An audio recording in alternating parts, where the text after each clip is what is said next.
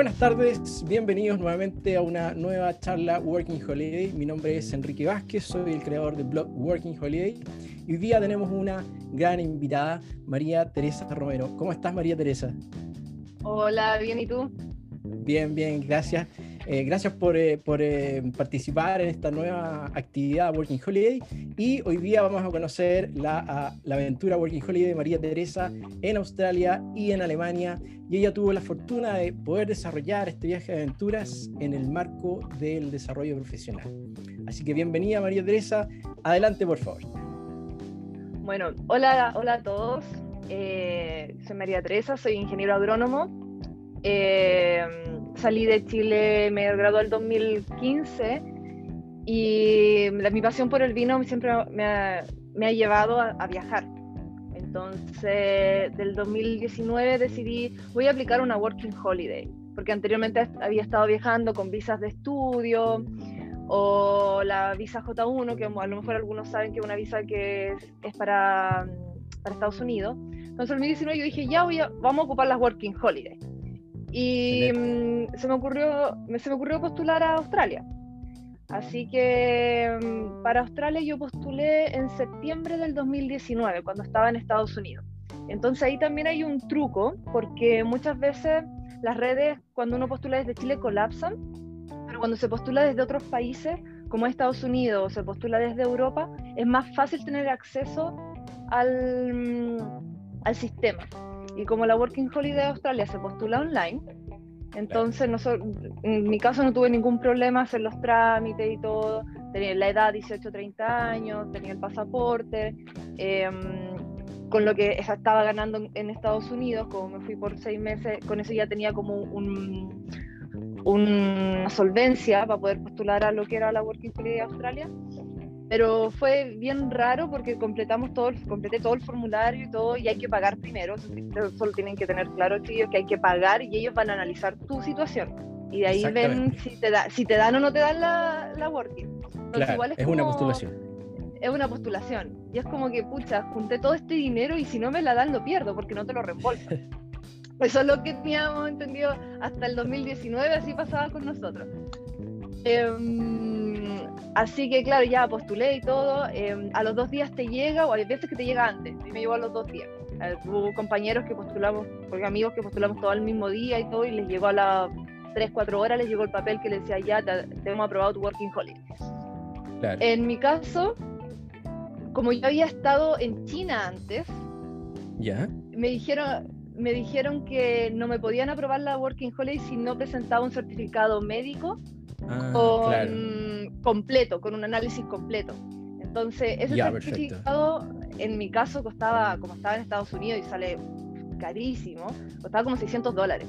Entonces había que ir a tener, tomar la hora, hacerse el escáner, porque había que hacerse rayo X y todo el tema, asegurarse que no tenías ninguna enfermedad contagiosa y eso tenía que estar aprobado por un cierto organismo que está asociado al gobierno australiano y ellos lo tienen que subir a la página y con eso te pueden dar la working holiday.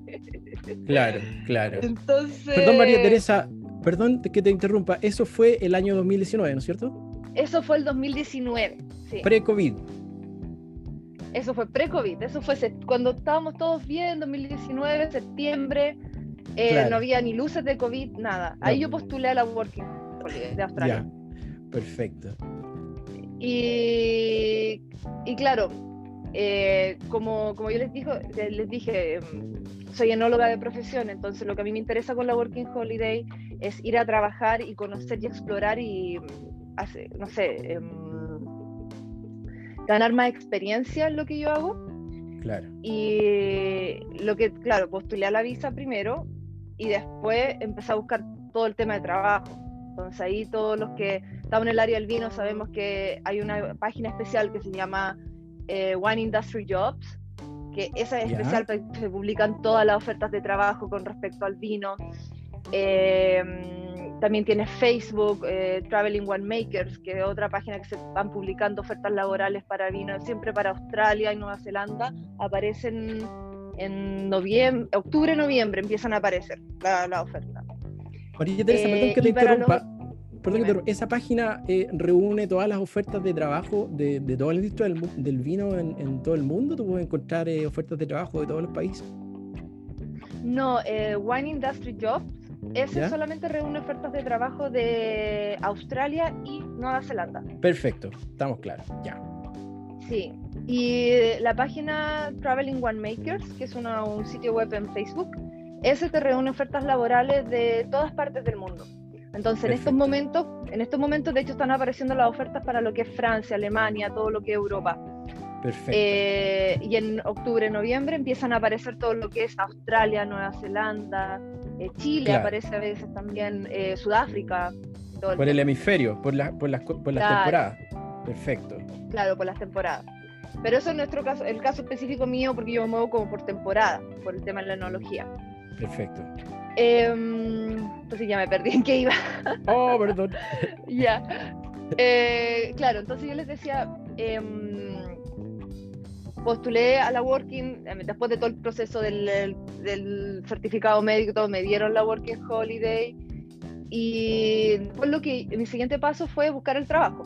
O sea, no me iba a ir, en mi caso no me iba a ir a gastarme lo, que, lo poco que tenía ahorrado sin tener como algo que me sustentara por los primeros dos, tres meses. Exacto, ya. Eh, y exactamente lo que hacemos nosotros, los enólogos, eh, una vendimia dura tres meses, tres, cuatro meses. Entonces, y estábamos justo viajando contra estación, eh, entonces habían posibilidad, habían ofertas laborales. Perfecto. Ahora, ahí empieza el problema de que si tú empiezas a buscar trabajo, te piden también entrevista y te piden un nivel de inglés. Entonces, si tú quieres apuntar a un trabajo que es un, un, nivel, un escalón más alto, que no va a ser solamente como de operario, no va a ser solamente trabajar eh, recogiendo fruta o cosas así, em, necesitas tener un buen, una buena base de inglés, algo que te puedas comunicar, que entiendas lo que te dicen, que tú puedas responder eh, fluidamente. Eso se necesita. Perfecto. Eh, pero por otra parte también, o sea, no, no, se descarta, si tu nivel de inglés no es tan bueno, también tiene, tienes posibilidades de trabajo en Australia. O sea, hay mm, lo que nosotros llamamos eh, en la parte de tecnología eh, oferta de trabajo para seller hands, que son con estilo bodeguero, para ir a, recolectar uva o fruta, todo lo que en el, pasa en enero es eh, vendimia, es recolección, tienes la recolección de naranjas, tienes manzanas, entonces toda esta parte de agricultura en Australia. Claro. Em, ya, entonces, claro, entre todos estos 20.000 y un emails que yo creo que ya los chicos han estado mandando y todo, y saben que a veces no te responden, a veces te dicen que no, que esto, que ya. Entonces, entre todos los emails me salió una oferta de trabajo, me dijeron ya, empieza en enero entonces, yo empecé en enero del 2020, yo recuerdo que viajé un 21 de enero del 2020 a Australia. Y lo, donde yo viajé fue Adelaide y estaba en Europa, que es el sur de Australia. Perfecto. Entonces, mi trabajo generalmente consiste, yo me fui de asistente enólogo, lo que mi trabajo generalmente consiste en ir a los viñedos, sacar un poco de muestra, trabajar también un poco en bodega, entonces, lo que hacíamos nosotros, si pueden ver las imágenes, o sea, tener una bodega gigante, un espacio que era literalmente una ciudad, eh, con cata y, y, con 50 vinos de, degustación y todo el tema. Ahora, con respecto al tema trabajo en, en Australia, ellos tienen súper estandarizado lo que es eh, el minimum wage, que se dice, como lo, el salario de acuerdo a tu trabajo. Exacto. Entonces, si tú vas, generalmente como lo mínimo que te pueden pagar pueden ser 23 dólares la hora. Después subes a 25, sube a 27. A nosotros nos estaban pagando 39 dólares la hora. 39 dólares la hora. 39 dólares la hora, eso era un lujo. ¿Cuánto, para contarles, porque probablemente aquí tenemos hoy en la audiencia personas que son de tu área, que quieren viajar y hacer lo mismo que tú pudiste hacer, y probablemente también tenemos chicos que eh, no, no, van a viajar y no, no, son de esta área. En promedio, un backpacker en Australia, ¿cuánto, o sea, un working holiday en Australia, ¿cuánto, cuánto hace? Para que, para que tenga una idea contra los 39 que tú percibías bueno, eso también depende del tipo de trabajo. A ver, pueden estar pagando de 23 a 25, generalmente en promedio, lo que te pagan. Claro. Em, había, tuve amigos que ellos trabajaron en la parte de hotelería y eran 23, 25, pero también depende de dónde estás. Si te vas a trabajar a Sydney, si estás en Melbourne, que son ciudades un poco más grandes, eh, puede ser 26, como puede ser 22. Claro, depende, depende de la complejidad del trabajo. En este caso tú estabas haciendo un trabajo más complejo, por eso podía optar a ese salario. Claro, entonces también estaba, eso ojo también, yo estaba trabajando por una empresa súper grande. Entonces ellos eran, de hecho es una de las empresas que paga mejor a nivel de, de, Australia, en temas para tanto para enólogos como para bodegueros, como para todo el que vaya a, trabajar a Treasury. De una, se aseguran de que los sueldos sean buenos y el trato también es excelente. O sea, hay cosas súper estandarizadas también en la industria de, de, Australia que son los breaks, los descansos. Perfecto. O sea, tú, nosotros teníamos dos descansos en el día, 15 eh, minutos mm, a, tipo 9 y media, 10. Tú tomabas tus 15 minutos y nadie te puede molestar en tus 15 minutos. O sea, son tu descanso y tenías tu café y todo el tema, tenías tu área de smoke, como le dicen los australianos, smoke time. Es que viene de fumar, ¿cierto? De ahí viene de fumar, viene de fumar, o sea, para, para fumarse un puchito, una cosa así. Claro, exacto. Y, y después nos dan media hora de almuerzo. Y si trabajabas más de 8 horas tenías el derecho a los 15 minutos de break en la tarde. Entonces son cosas súper como estandarizadas en, en Australia.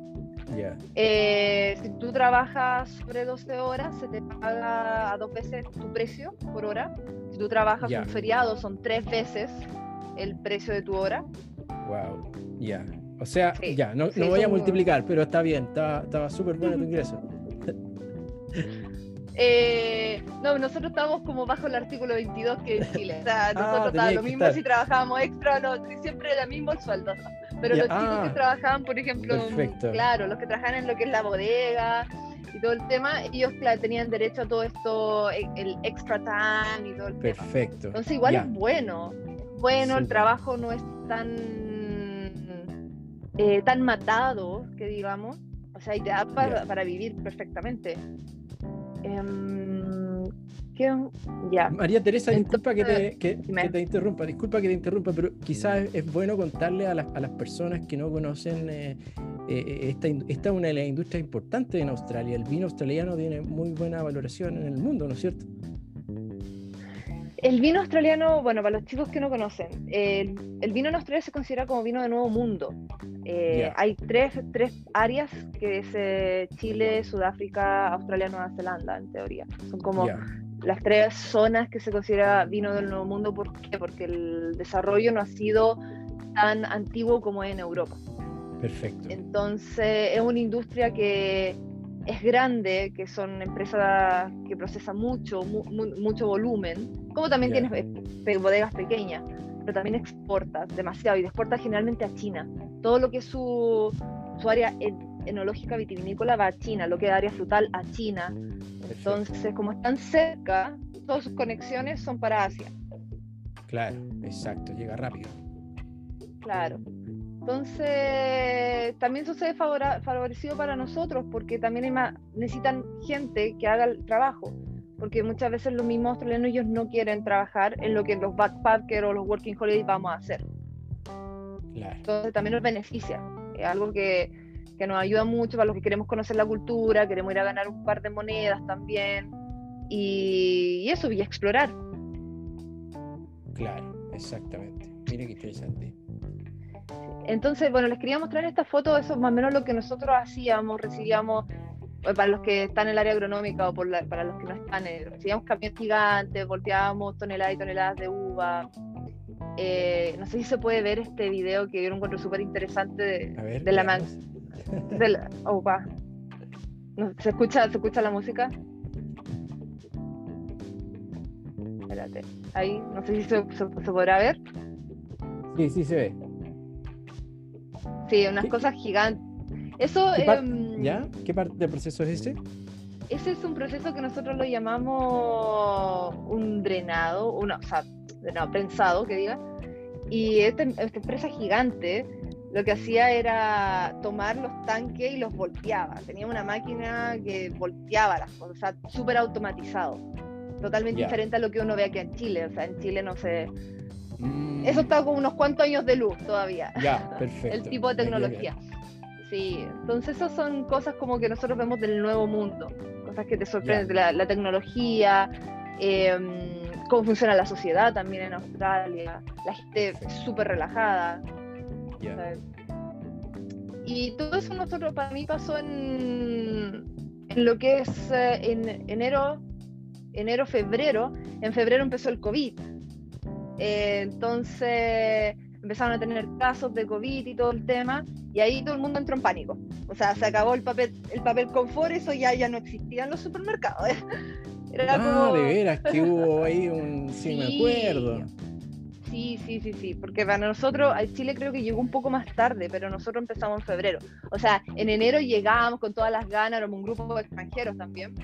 Em, febrero empezamos a explorar, dijimos, ya, vamos a ir a la playa, vamos a ir acá, podríamos ir a Melbourne, porque nosotros estábamos en Adelaide, entonces igual era viajar en avión a Melbourne. Y en febrero, COVID, y todo cerró, y el país se paralizó, literalmente. Eso el miedo empezó el miedo y lo, que pasó mucho aquí es que mm, se acabaron los trabajos.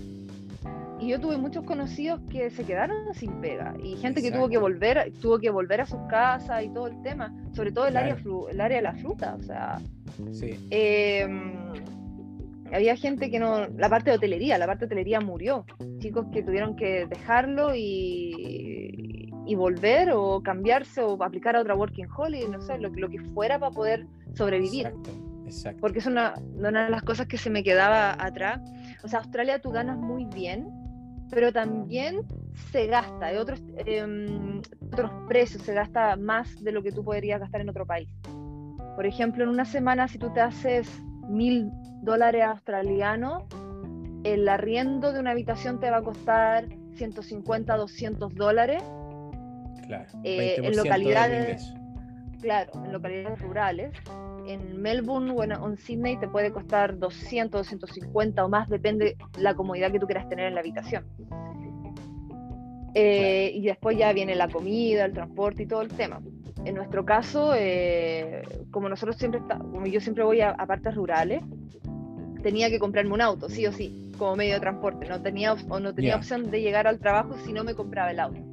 Entonces, esa también fue una inversión que al principio, un auto que te cueste 1.500, 2.000 dólares, y después lo tienes que reponer. Lo bueno es que si, tienes, si estás ganando unos 25 por hora, en dos, dos semanas más o menos repones la plata de un auto, literalmente.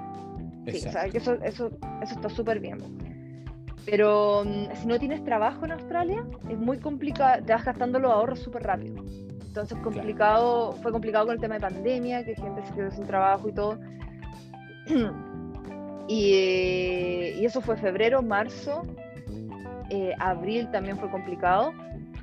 En, el caso mío, porque yo estaba trabajando 12 horas diarias, entonces era de las 7 de las siete y media a las 7 y media de la tarde, y es como que lo único que veías es a la gente de, de la bodega en sí, del lugar y entre las medidas sanitarias era que los dos turnos no se, no se juntaran. Entonces empezó todo el pánico que había que salir media hora antes, que había alcohol gel en todas partes, que había que dejar la, la sala de las piscinas desinfectadas completamente.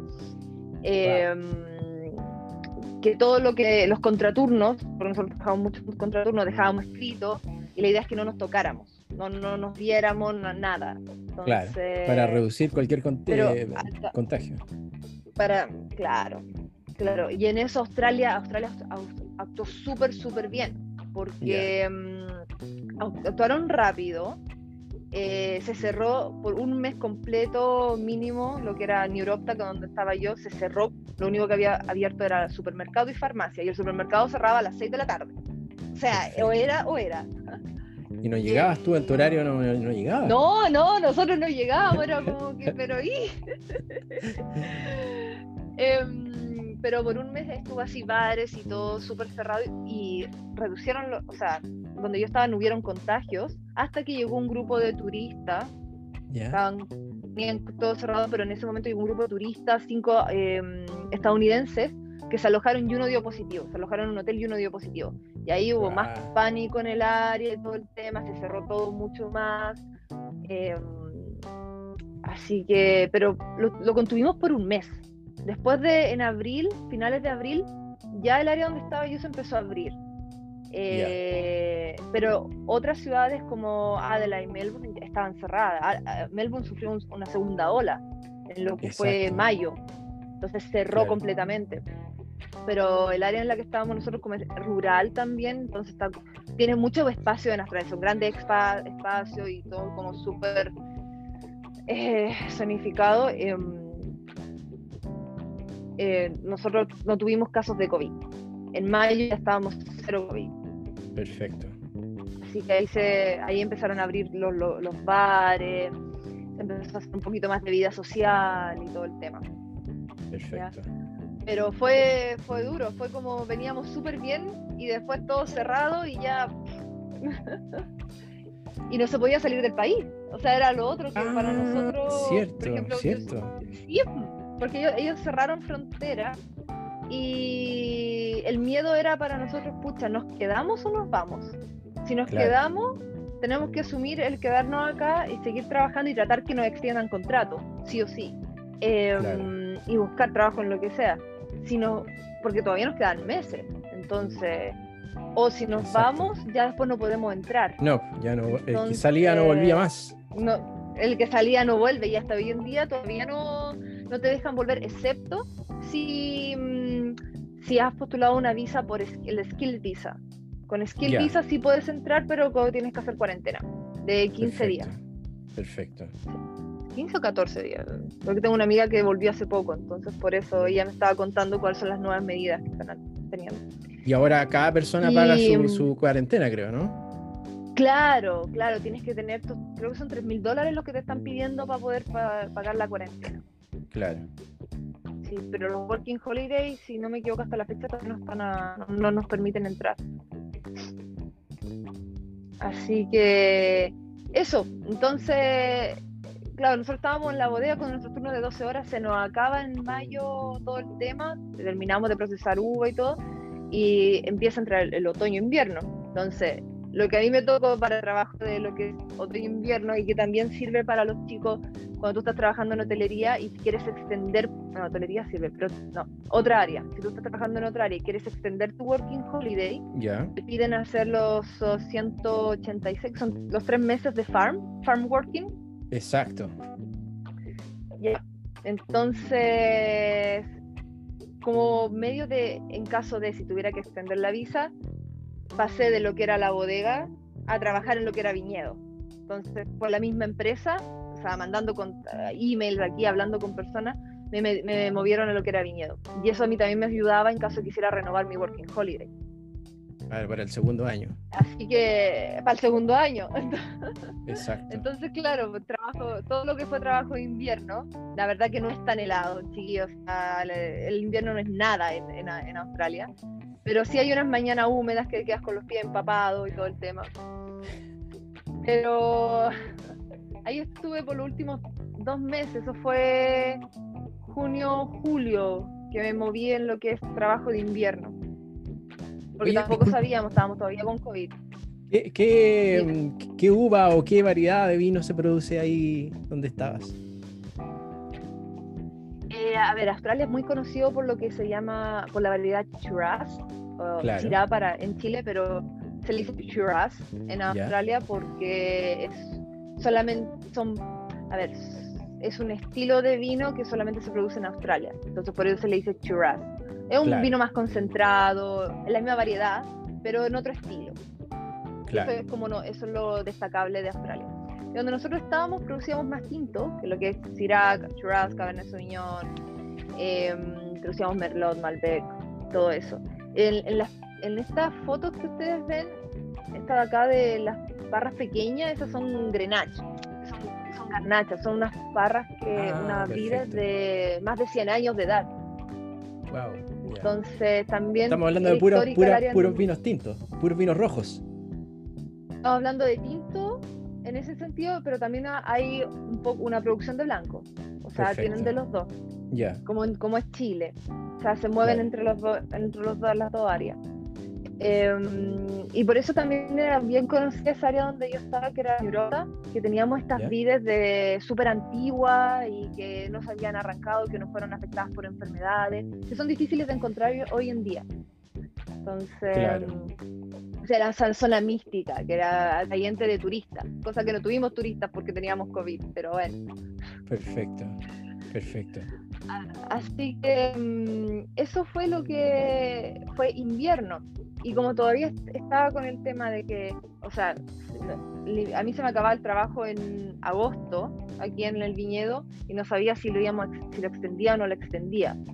También eh, personalmente a mí no me gusta perder una vendimia, entonces mi idea era poder viajar, hacer a otro continente la vendimia, pero todos los países estaban cerrados, las fronteras cerradas por el COVID. Exactamente. y no se podía postular a las Working Holidays. Claro. Entonces, mm, entre, entre los países que yo estaba viendo apareció Alemania. Ya. Y Alemania tenía los bordes abiertos para Australia para la pero tenía los bordes cerrados para los chilenos. Claro, claro pues era, era complicado esto, porque eh, llamando a la embajada, pero yo estoy en Australia y no he estado en Chile. Y entre eso, claro, te empiezan a revisar los documentos y todo eso. Ah, no, si puedes postular. Ya, ahí tuviste que hacerlo en Sydney ahí tuve que hacerlo en Sydney y por eso estaba mostrando esas imágenes, porque eso fue mis holidays. Después de todos los meses de trabajo, mis holidays fueron las dos semanas que me fui a Sydney a hacer los papeles de visa. Eso ya eso es como el quinto o sexto mes de tu estadía, ¿no? Claro, claro. Ya tirando para el quinto. ¿Y cómo estaba la situación en Sydney ahí? Disculpa que te interrumpa. Desde el punto de vista del COVID. La verdad, desde el punto de vista del COVID, estaban, estaban relajados. Ya se habían relajado. relajado. Sí, porque si bien, de hecho, la gente no, no, era obligación ocupar mascarillas, pero sí había este tema del el metro de distancia, el metro y medio de distancia en lo que es transporte público. Eh, los test de PCR gratuitos, o sea, donde tú ibas si tú querías te hacía el test de PCR y te lo daban en 24 horas. O sea, era... Perfecto. Era, ah, estaba muy normal lo que era Sydney. Eh, tú ibas a la playa, había gente surfeando, había gente carreteando literalmente. Entonces, mm, y aunque tuvieran caso y todo el tema, pero estaban como bajo control, entre, como entre comillas. Perfecto. ¿Ya? Entonces, para, para, mí, en mi caso, eso fueron mis dos semanas de holidays. y, viajar de donde estaba de Adelaide a, mm, a Sydney, hacer todos los papeles. Y me habían dicho, claro, tus papeles se demoran, porque para los que han postulado a la Working Holiday de Alemania, se demoran dos semanas yo presento los papeles y me dicen, ya mañana venga a retirar su visa. Y tú quedas como, pero si eran dos semanas, inmediatamente.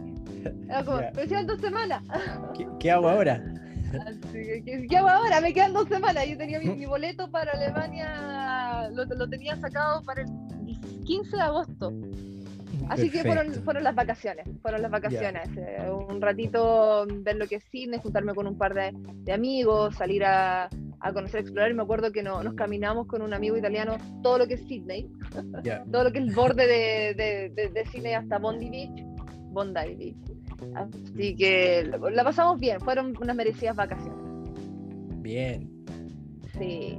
Y de ahí me tocó Alemania, 15 de agosto, después de, de, todo, de todo lo que hemos pasado en, en Australia, me tocó viajar a Alemania.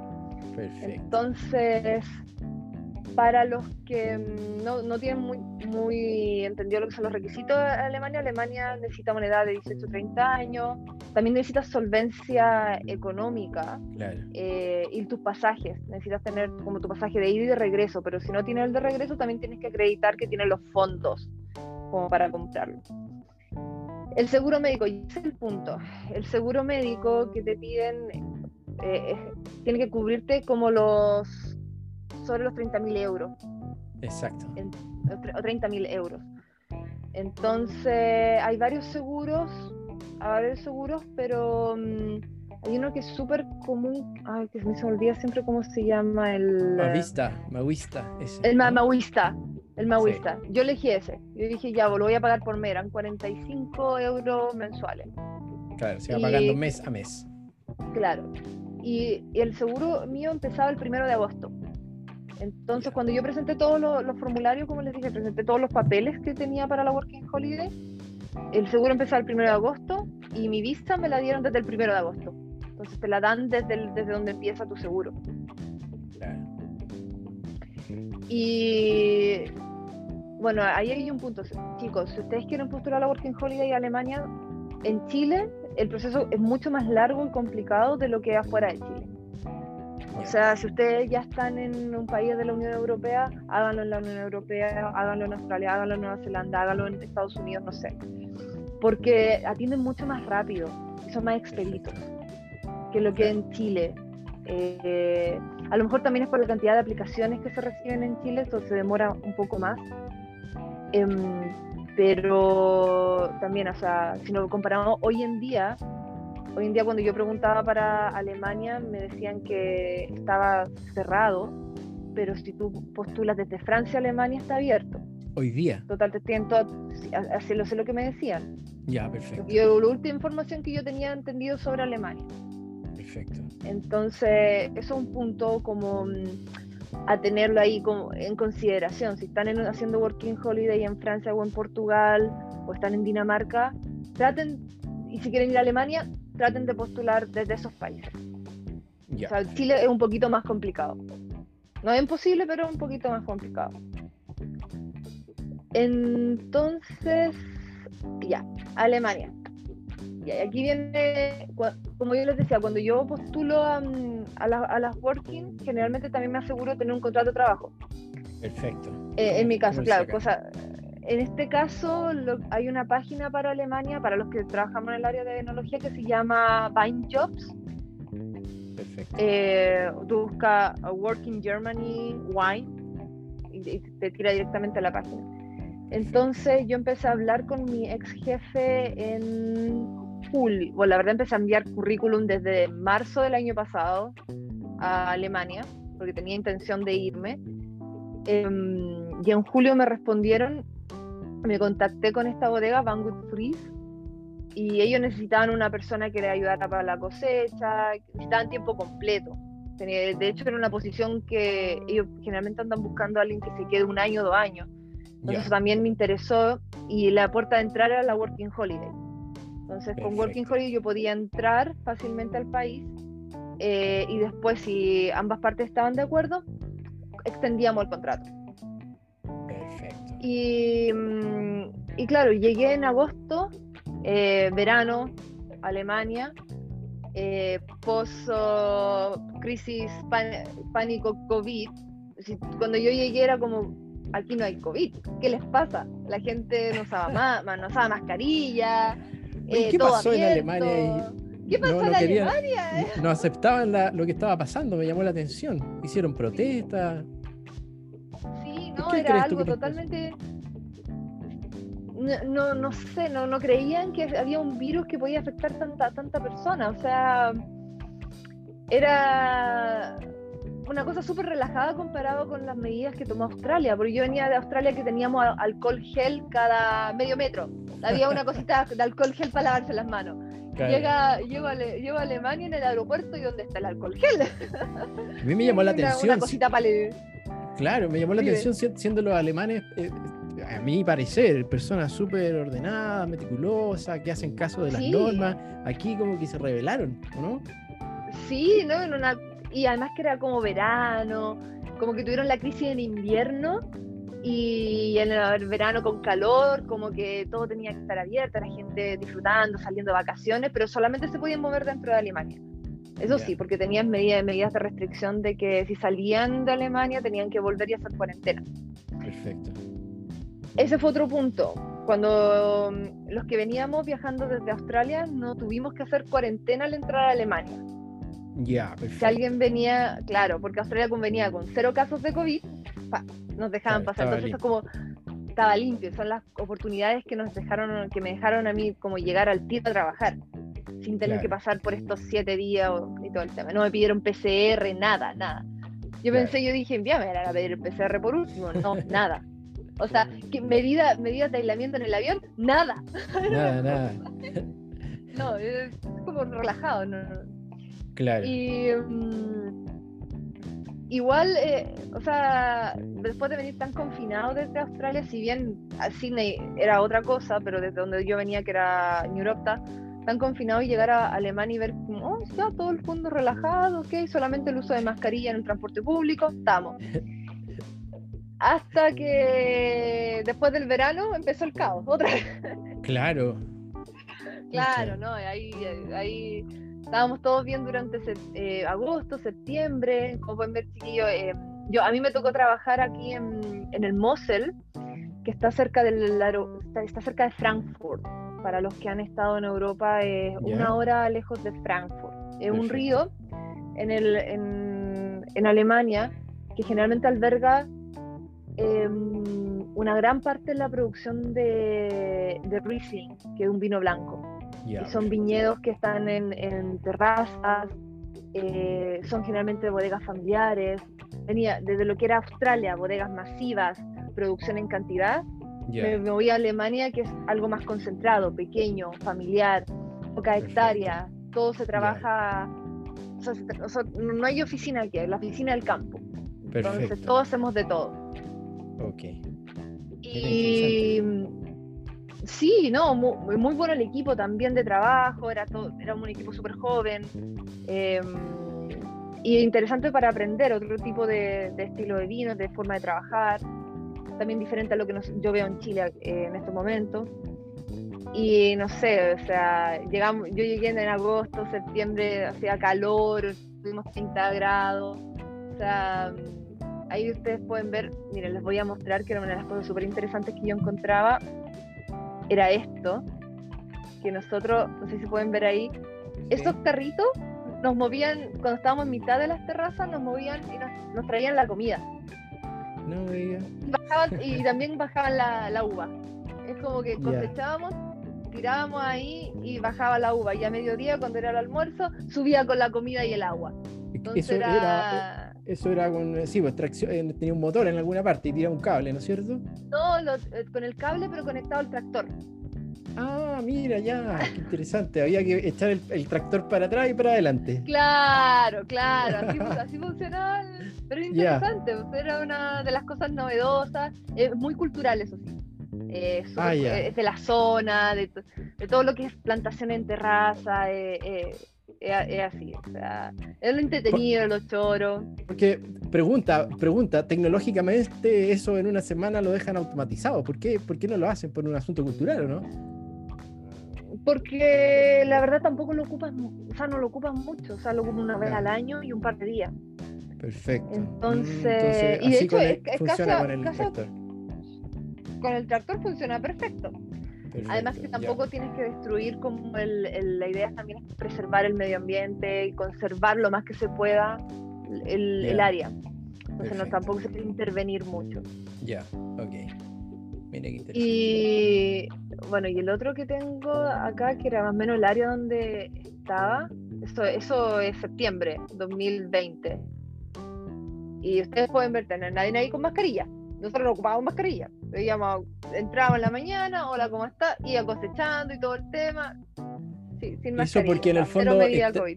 Pero, pero eso probablemente era porque estaban de alguna manera confinados, no, no tenían interacción con otras, con otras zonas, probablemente, ¿no?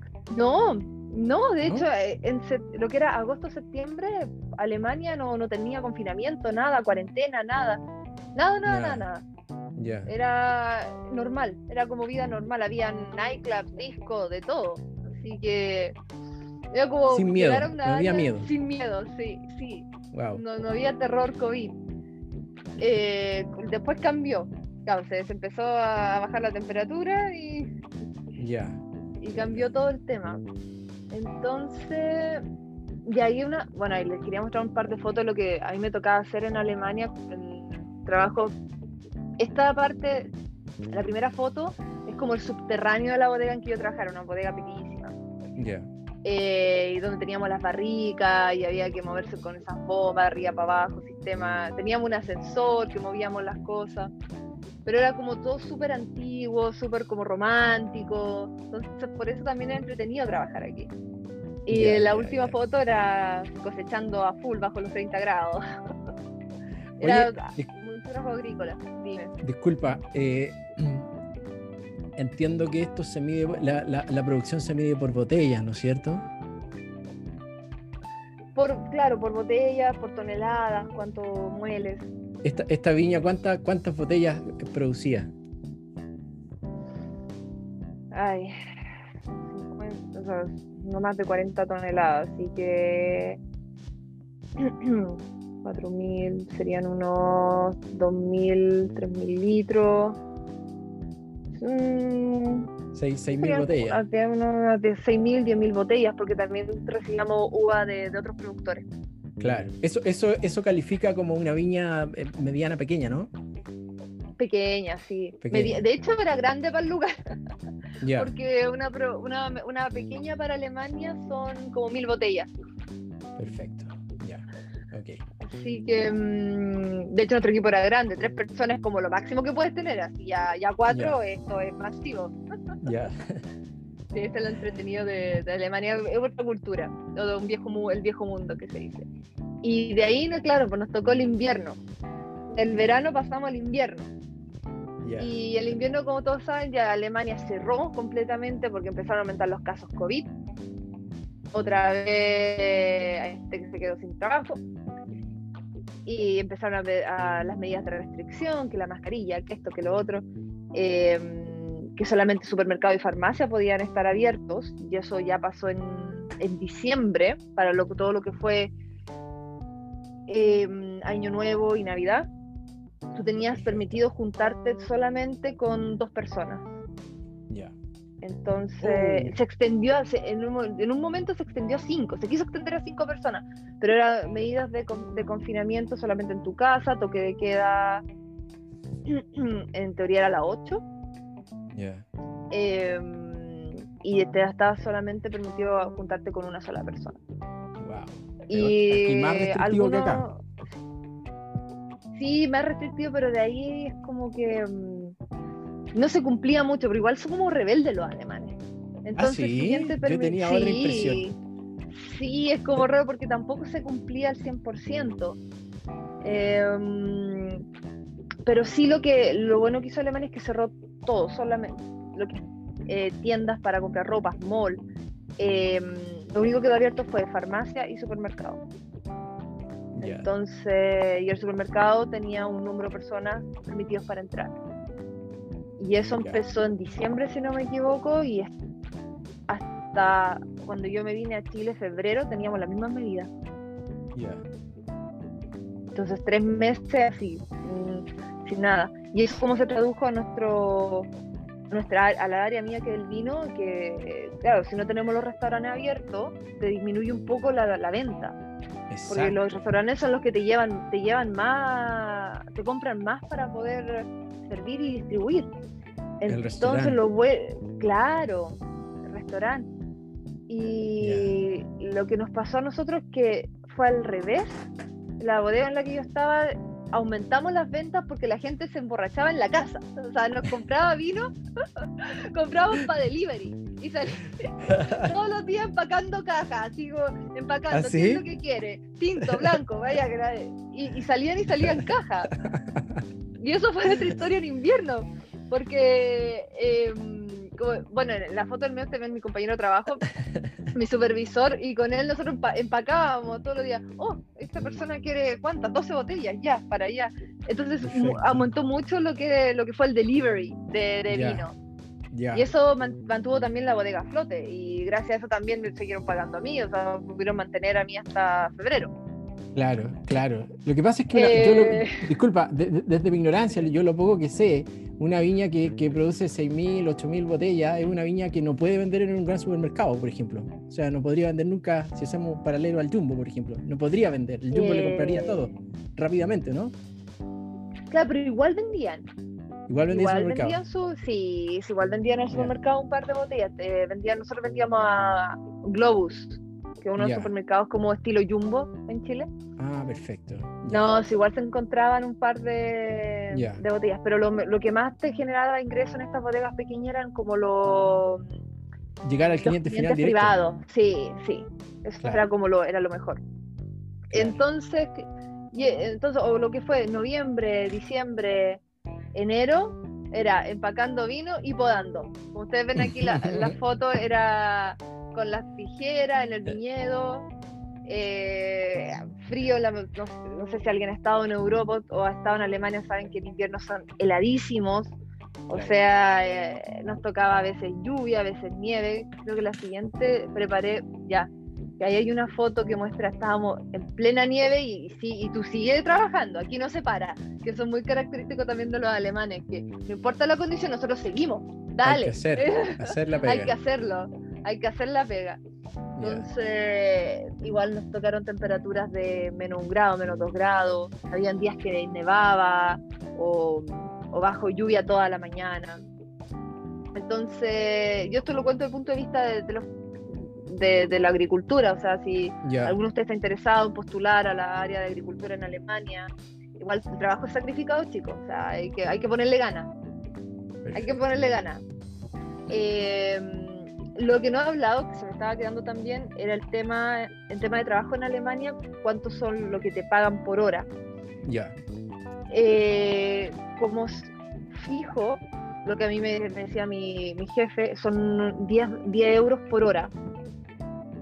Ya. Es lo que como está establecido. A mí me pagaban 12 euros por hora. Ya. Más hora extra.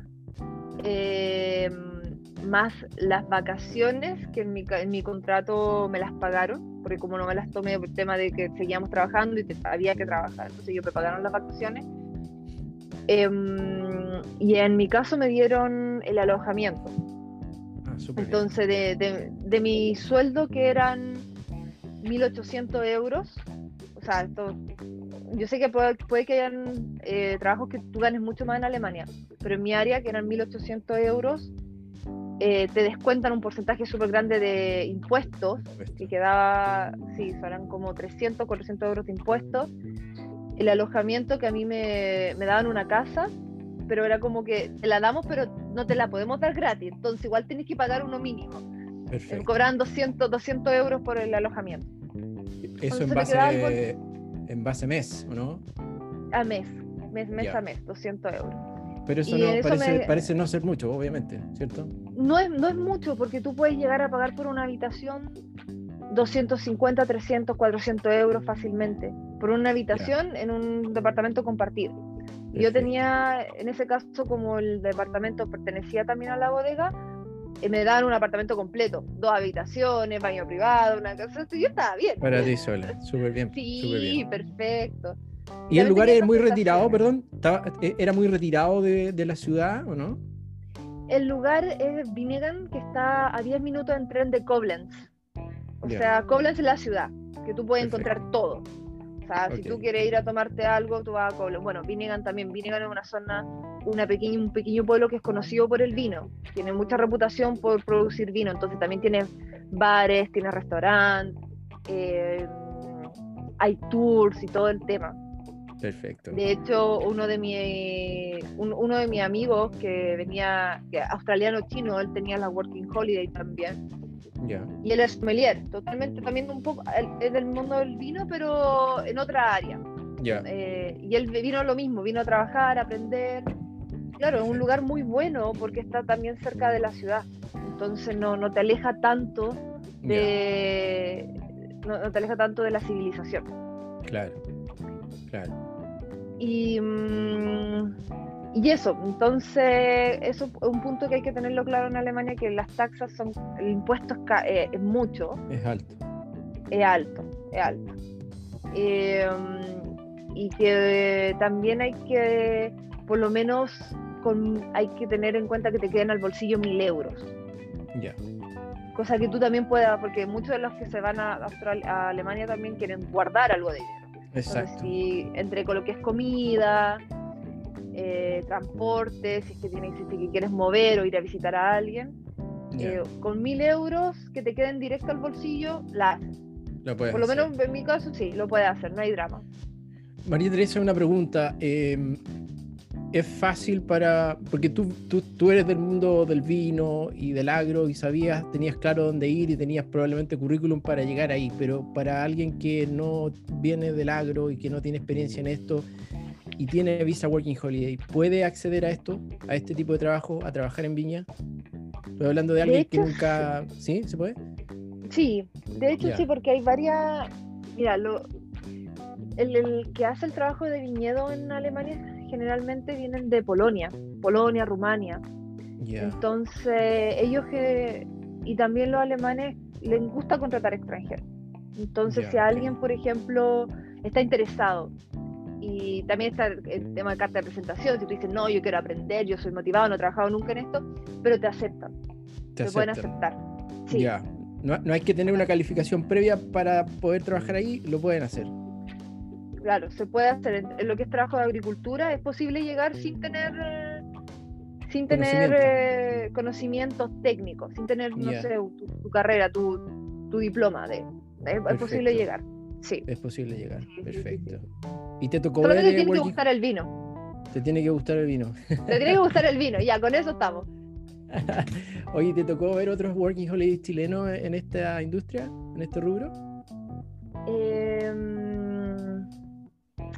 ese año, el 2020, sabes que no, no me tocó en esta área. No, de hecho, chilenos no, no conocí.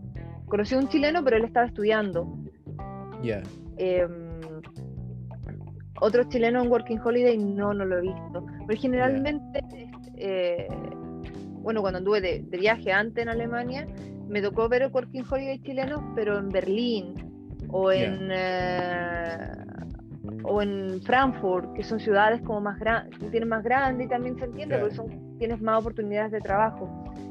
Pero no en, en, esta área. No en esta área, ya. ¿Y, Pero lo que es importante el idioma? ¿Es importante el idioma? Para ya, ahora el idioma. Ahora, eh, ahora si, quieres aprender alemán, muy bien. A mí no me da el tipo de aprender alemán, así que yo me tiré con inglés. Los alemanes hablan muy bien inglés. Así que no, y también le encanta el español, entonces como que ahí le vas tirando unas tablitas y todo el tema. Eh, pero con eh, hay algunos que te hablan español incluso, entonces entonces fácil también entrar. El inglés funciona perfecto, chicos, para, que, los que no tienen B1 en alemán, vamos. Eh, pero si habla alemán tiene incluso más posibilidades de encontrar una mejor posición que si no lo hablas. De hecho, si mucho más fácil que ¿Y si uno hablara alguien inglés ni alemán, puede llegar ahí y trabajar en esto? ¿O se va a hacer complicado para efectos de entender? Se va a hacer, se va, se va a hacer complicado para efectos, sí. Es más complicado, es más complejo. Em, tienes que tener por lo menos una base de, una base de inglés. Algo que, claro. Porque te van a dar instrucciones. es que ese es el punto punto que te dan, te dicen, oye, María, anda al, al lugar tanto y tráeme esto, esto y esto. Entonces tú tienes que entender qué es lo que, qué es lo que te quieren decir. Y hay veces, muchas veces, por ejemplo, mi, el jefe, que era el dueño de la bodega, él tenía, tiene como 60 años, entonces no habla muy bien inglés.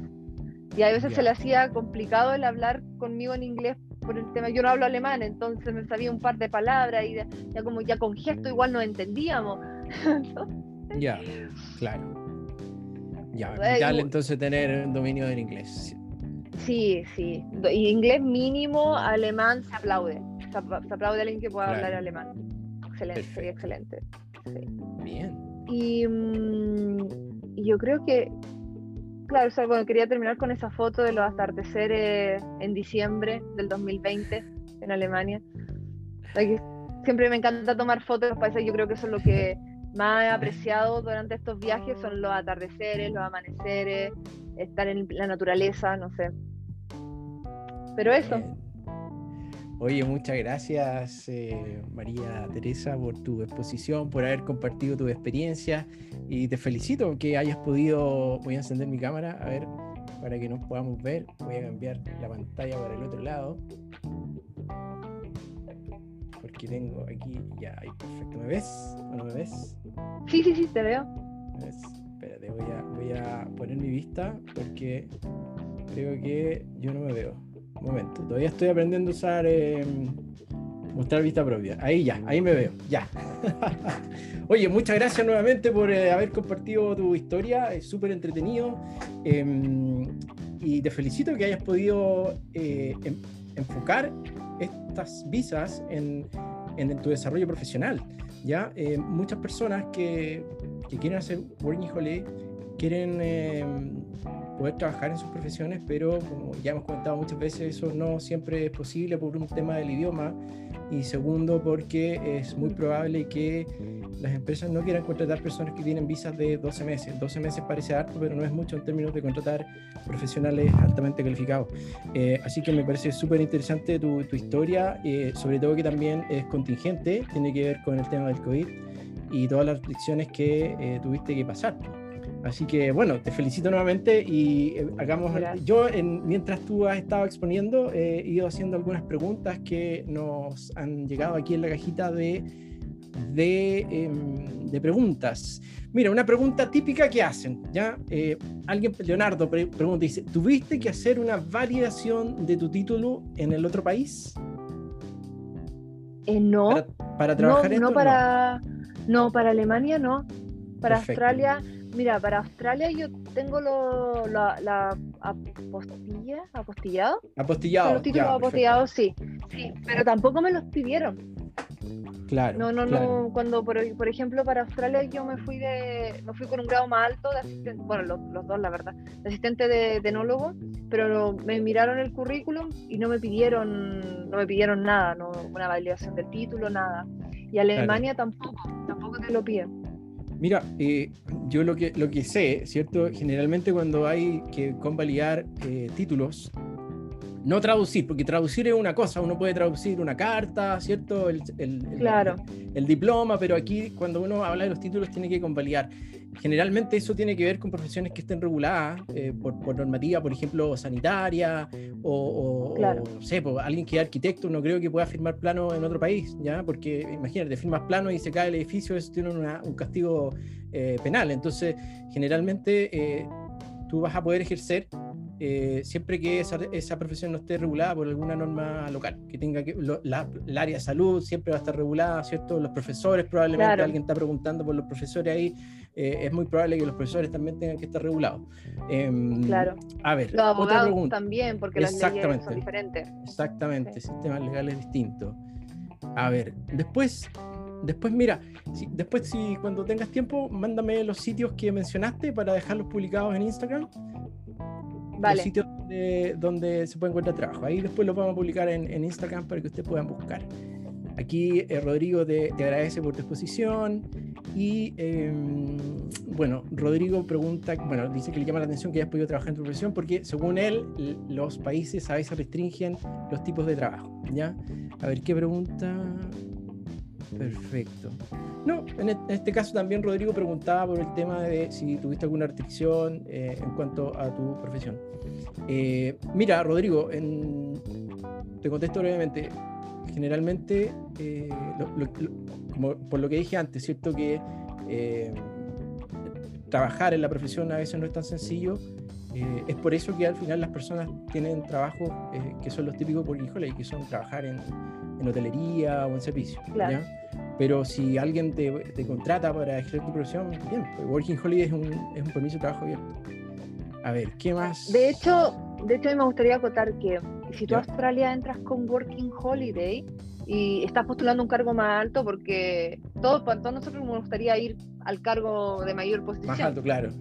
Claro, obvio, para desarrollar nuestra profesión. Exacto. Eh, la Working Holiday, eh, tú puedes trabajar los seis meses con un empleador eh, pero también de ahí, si tú encuentras un trabajo fijo que te hacen lo que te dicen ya, mira, nosotros te queremos contratar por un año, tú puedes cambiar la working holiday. o sea, se puede, se puede entrar a, a trabajar la a, a, aplicar a la visa de trabajo, cambiar la visa a, una visa que es de trabajo, de skills, que se dice que como sí, sí se puede. Eh, eso de los seis meses en Australia, ¿no es cierto? ¿Cómo es en Alemania? ¿Cuántos meses puedes trabajar con el mismo empleador en Alemania? Parece que no es. También son, también son seis meses con el mismo empleador.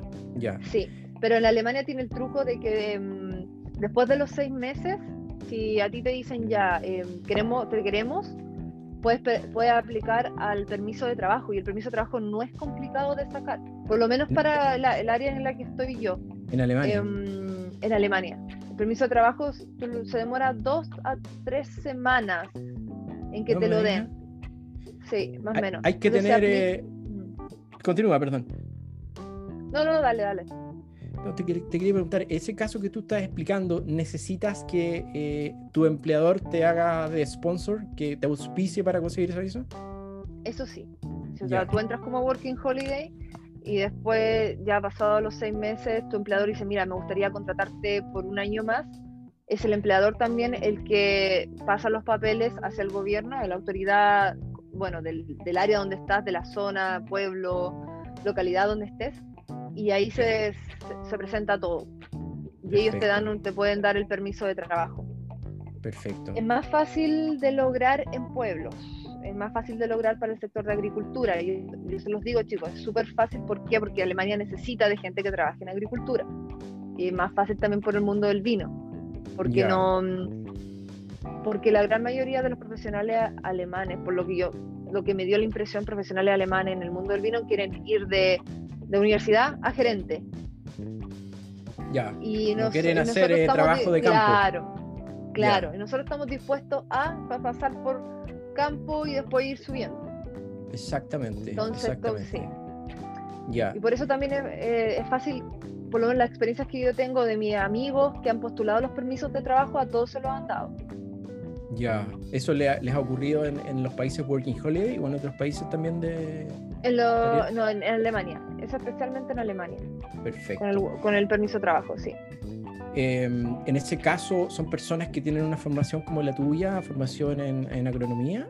¿O pueden ser personas que tienen otra formación técnico-profesional? Bueno, por mi amigos son los que tienen formación en, el área del, del, vino. Ah, perfecto. Porque claro, tú, tú, presentas tu título, tú dices, mira, yo soy, este es mi currículum. Perfecto. Y con eso más el sponsor, que esto es tu, la parte la empresa que te está haciendo los papeles, con eso te lo, te lo tramitan. Perfecto. Pero si tú vienes de otra área, también es lo, mismo. También te pueden acoger, porque mira, aquí por ejemplo... también te em, pueden acoger. Por ejemplo, en el caso, Alan, Alan Ávila pregunta, dice, yo soy agrícola y mi consulta es si en Australia piden mucha experiencia para trabajar en esta área. Yo creo que esa pregunta es bastante amplia, porque Australia eh, en el mundo de la agricultura es, uno de los sectores más importantes de, la economía. El vino es una parte, ¿cierto? Pero, pero es gigante. Pero la verdad que no te piden tanta experiencia. De hecho, depende del trabajo que tú quieres realizar. Todo depende de, si te quieres ir a cosechar, si quieres ser como supervisor del área, ahí te van a pedir un par de experiencias. Si quieres, si quieres ir a cosechar solamente, no te piden experiencia. Claro, claro. Entonces. Y siempre es importante lo del idioma, sobre todo si quieres ser supervisor o dar. Claro, es importante eh, poder entender. Claro. Claro. A ver. Mm, perfecto. Mira, una pregunta Preguntan, entre Australia, entre Australia y Alemania, ¿cuál, cuál en, tu, en, tu parecer sería eh, recomendable a qué país ir primero? ¿Ir primero a Australia, después a Alemania o al revés? Yo iría a Australia. ¿Irías a Australia primero? ¿Por qué irías a Australia no, primero? yo iría a Australia. Porque Australia te da más capital, se paga mejor. Claro, a fin de mes em, puedes quedar con más dinero. Claro, y a, ver, ya, además Australia es, es como menos el choque cultural que tú tienes de Chile con Australia que de Chile con Alemania, diría yo, porque los australianos son como súper eh, amigables, abiertos, divertidos, entonces igual te acogen, no se, no se nota mucho el cambio. Los alemanes igual son un poquito más fríos. Exacto, exacto. Sí. Y por otra parte, las lucas. Las lucas es algo que se tiene que considerar porque Australia paga, paga muy bien, la verdad. Oye, en el tiempo que tú estuviste en, en Australia, ¿cierto? Australia es un país que, corrígeme si me equivoco, si no llegaran extranjeros a trabajar al agro, ese país no andaría en el agro, ¿cierto? No. Ya, eh, considerando lo que pasó el año pasado, ¿cómo, cómo viste tú esa situación? Que, que no llegaron extranjeros, no llegaron Working Holiday. Y el trabajo tenía que seguir. se perdieron cosechas. Había, oferta. ¿Se perdieron ¿Sabes cosas en el campo? ¿Sabes que no? Porque no llegaron extranjeros, pero sí había mucha mano, había mano de obra Local. disponible, porque gente que se quedó, se quedó sin trabajo en la hotelería. Ya, pero, pero ¿son personas, sí. eran personas extranjeras o eran eh, locales que se cambiaron para allá? No era generalmente extranjero el que está trabajando en el campo, generalmente extranjero, sí. Extranjero, ya. Sí. El- el- y lo los- otro que traen, perdón, eh, perdón, no, eh, en el fondo, eh, gente local no, no va a trabajar al campo, no, no tiene todavía esa, esa, esa necesidad de ir al campo.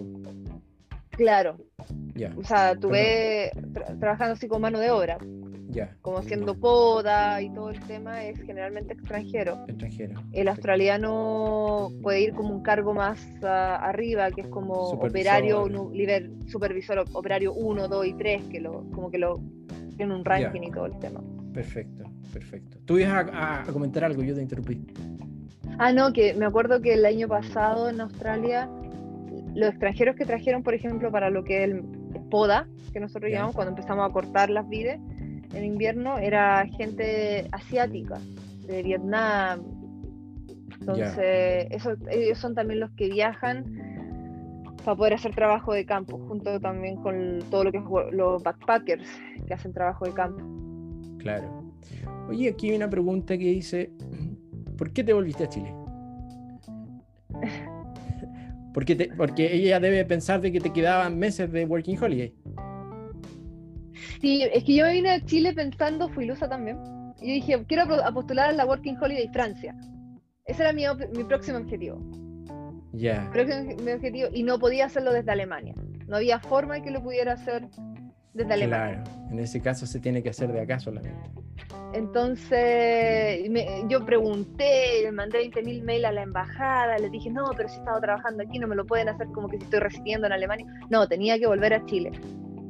Entonces yo dije, ya, a ver, estamos en pandemia, posiblemente en junio las cosas mejoren. Entre mi ilusión dije, ya probablemente se abran las Working Holiday. Y hasta el día de hoy todavía no se ha abierto la Working Holiday Francia. No, está cerrada, hasta nuevo aviso. Está cerrada, está cerrada. Mm, Entonces, pero yo todavía tengo mi Working Holiday Alemania. Entonces todavía está vigente hasta julio. claro.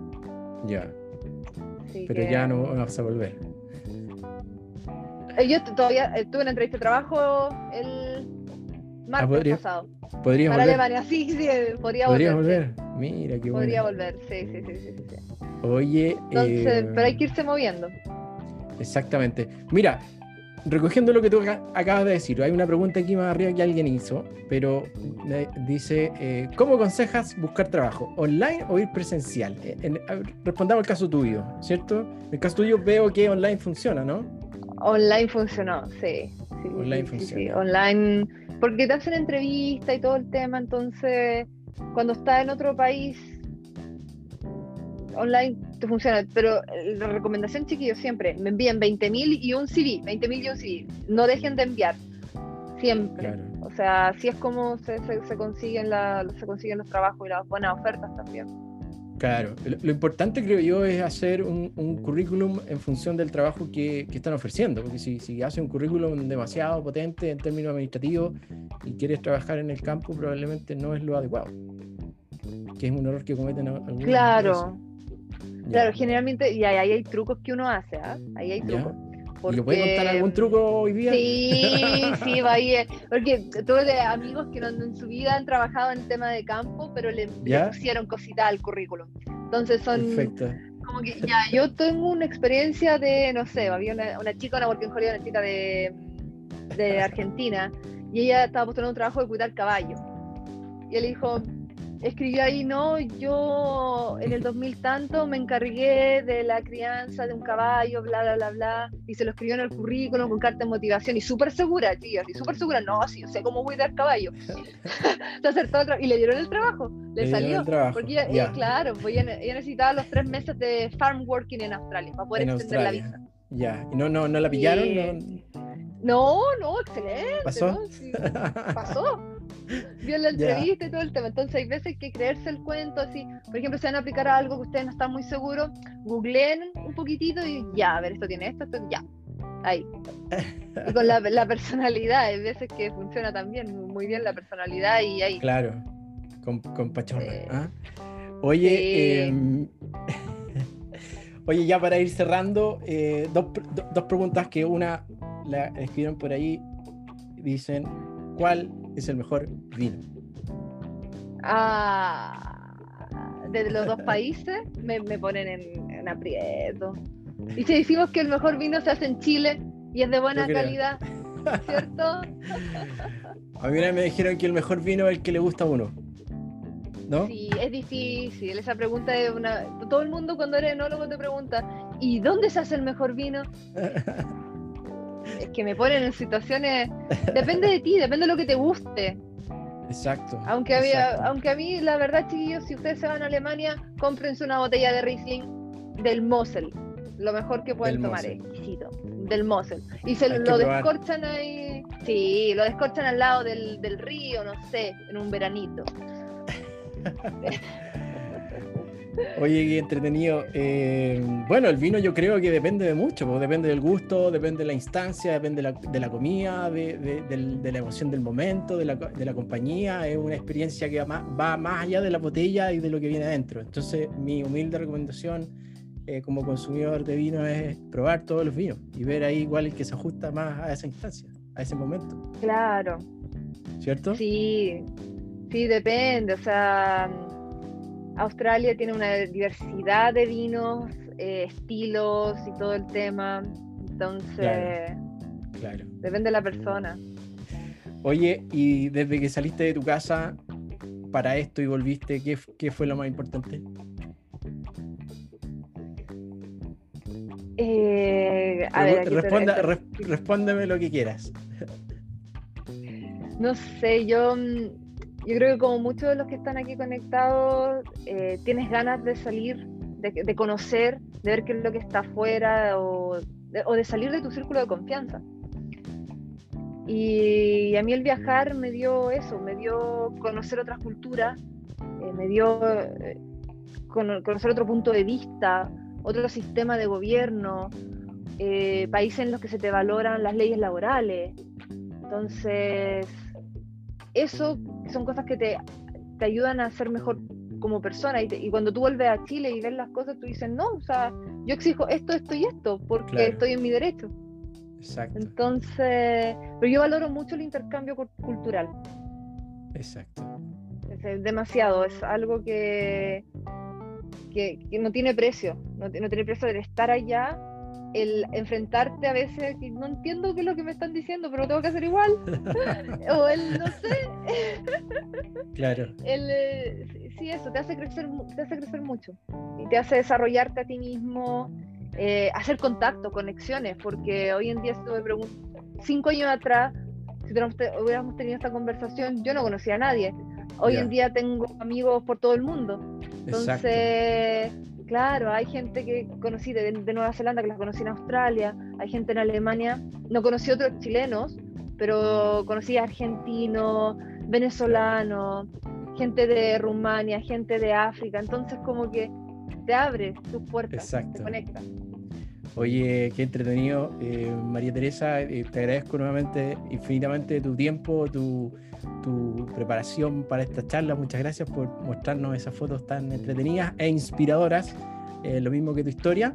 Así que mm, gracias nuevamente y em, agradecer nuevamente a todos los chicos que se han conectado em, en este primer día, primer domingo de mayo. ¿ah? María Teresa, muchas gracias. Cuídate mucho. Y cualquier, sorry, cualquier consulta, chiquillos, me escriban al Instagram o algo que los pueda ayudar, no hay drama. Excelente. Muchas gracias. Que estén muy bien. Gracias. Chao, chao. Chao. Adiós.